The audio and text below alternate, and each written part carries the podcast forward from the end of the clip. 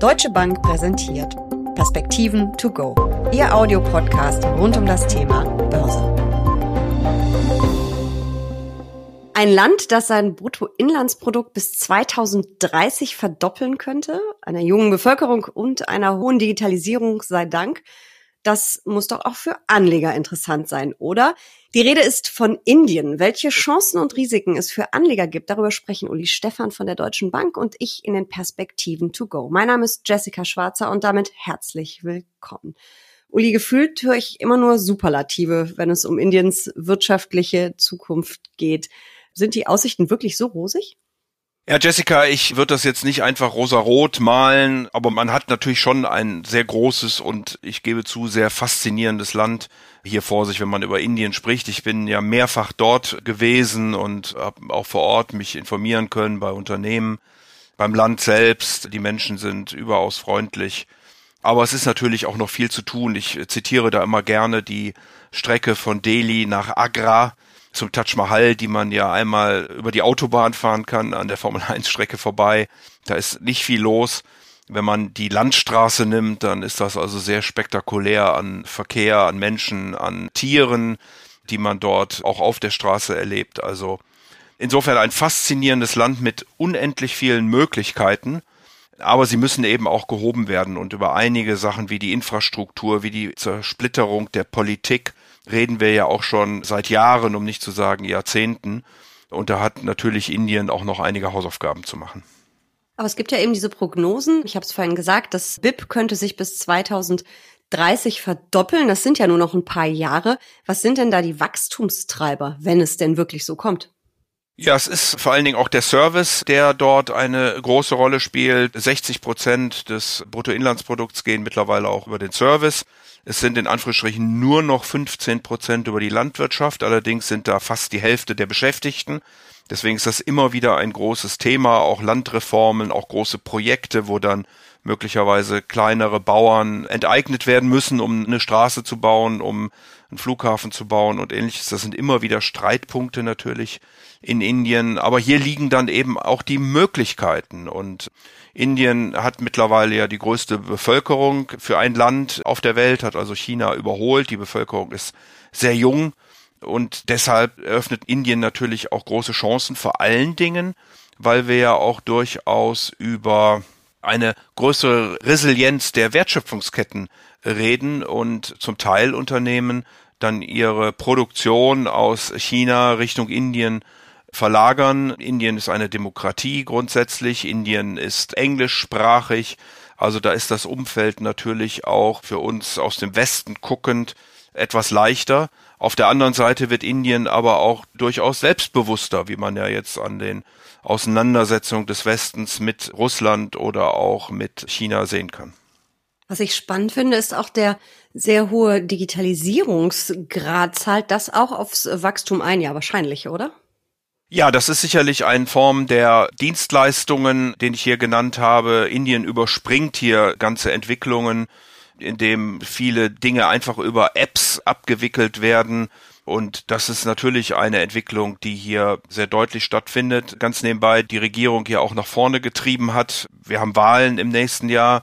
Da gibt's dann in diesem Jahr auch entsprechende Pakete natürlich, die dazu führen sollen, dass die derzeitige Regierung wiedergewählt wird. Also das zahlt natürlich alles ein Stück weit darauf ein. Es ist, wie gesagt, politisch nach wie vor nicht so ganz einfach, Projekte durchzuziehen, weil Vertreter im Kongress aus den einzelnen Bundesstaaten doch sehr oft im Sinne ihrer Bundesstaaten entscheiden und nicht so sehr im Sinne Indiens als Gesamtheit. Ich habe gelesen, das Land steht auch an der Schwelle zu einer Energiewende.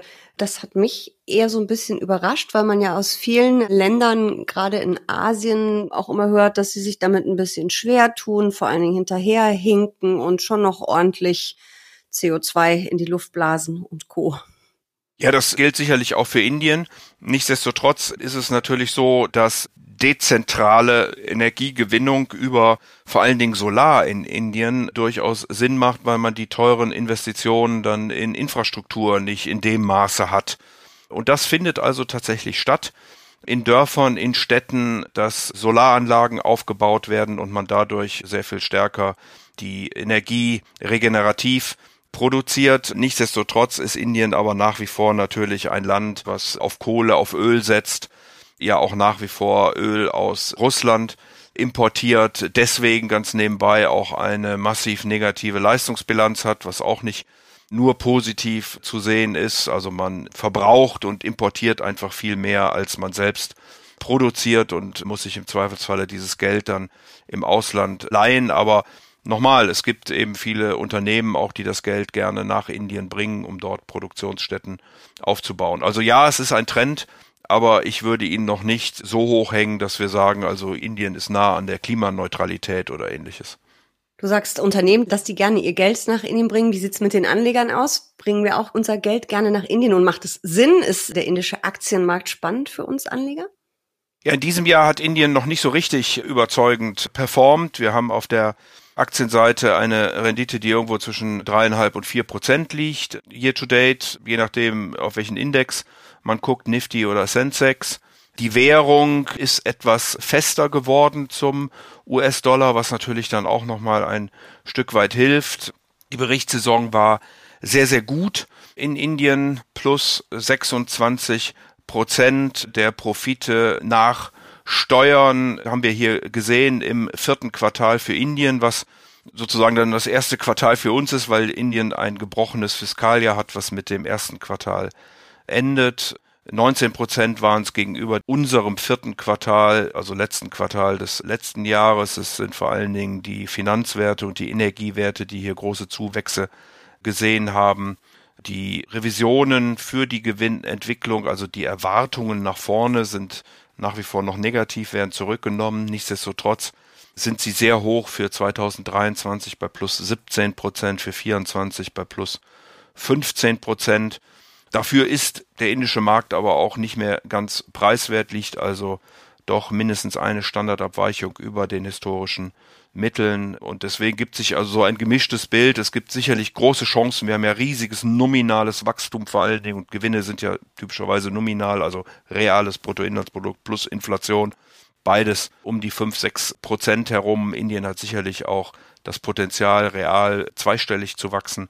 Und das führt dann eben dazu, dass die Unternehmen auch gute Gewinne machen. Das ist zum Teil eingepreist. In diesem Jahr sieht man es noch nicht so gut.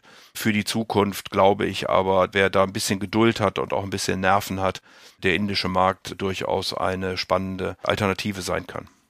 Heißt das, das ist eine Alternative zu, du weißt, ich bin ETF-Anlegerin, zu meinem ETF auf den MSCI Emerging Markets oder wenn ich aktive Fondsanlegerin bin, lieber einen Indien-Fonds als einen auf die Emerging Markets, weil Indien zählt ja zu den Emerging Markets oder würdest du so weit nicht gehen?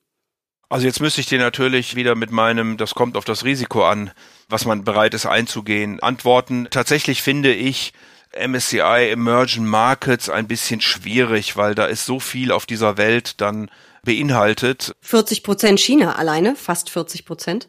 So, und insofern würde ich es da schon etwas filigraner halten wollen, weil man dann eben sagen kann, wie will ich denn mit Lateinamerika, wie will ich denn mit Asien, wie will ich denn mit Afrika umgehen, Osteuropa und so weiter und so fort. Da gibt's ja verschiedenste Teilmärkte dann. Und wie gesagt, in dem Falle würde ich nicht mein ganzes Geld, aber ein Teil würde ich schon auch in Indien investieren wollen, mit aber dann der Maßgabe natürlich, dass man Schwankungen aushalten muss und dass man ein bisschen längeren Anlagehorizont für sich kalkulieren muss. Und würdest du dieses Investment dann eher einem aktiven Fondsmanager anvertrauen, der für mich die Auswahl trifft, oder soll ich mich selber auf die Suche machen? Weil ich glaube, die Informationen zu indischen Unternehmen sind wahrscheinlich nicht ganz so einfach zu bekommen und ich kenne auch nicht so viele Unternehmen und ihr Geschäftsmodell, wie das vielleicht in Europa oder USA der Fall ist. Also mir würden jetzt spontan erst nach längerem Nachdenken ein oder zwei Unternehmen überhaupt einfallen. Ja, also da würde ich schon bei dir sein. Typischerweise sagt man, dass die großen Märkte in Europa oder auch in den Vereinigten Staaten sehr effizient sind. Dort werden Informationen auch sehr, sehr schnell eingepreist. Das ist typischerweise bei Emerging Markets nicht in der Weise der Fall. Man muss wahrscheinlich sagen, noch nicht. Das wird sich sicherlich auch entwickeln. Aber vor dem Hintergrund ergibt es aus meiner Sicht schon Sinn, hier einen aktiven Manager auszusuchen, der sich eben mit den einzelnen Branchen und auch mit den einzelnen Unternehmen dann sehr detailliert auseinandersetzt und sagt, wo sind Geschäftsmodelle, wo sind sie möglicherweise nicht und in welchen Branchen beziehungsweise wie bin ich weltweit vernetzt, habe ich einen Binnenmarkt. Indien baut ja einen sehr starken Binnenmarkt auf mit der großen jungen Bevölkerung, hatten wir vorhin drüber gesprochen. Also das würde ich schon über ein aktives Management dann mal abbilden wollen. Auf jeden Fall ein super spannendes Land, nicht nur für Urlauber, sondern eben auch für Anleger. Vielen lieben Dank für diesen kurzen Einblick. Sehr gerne.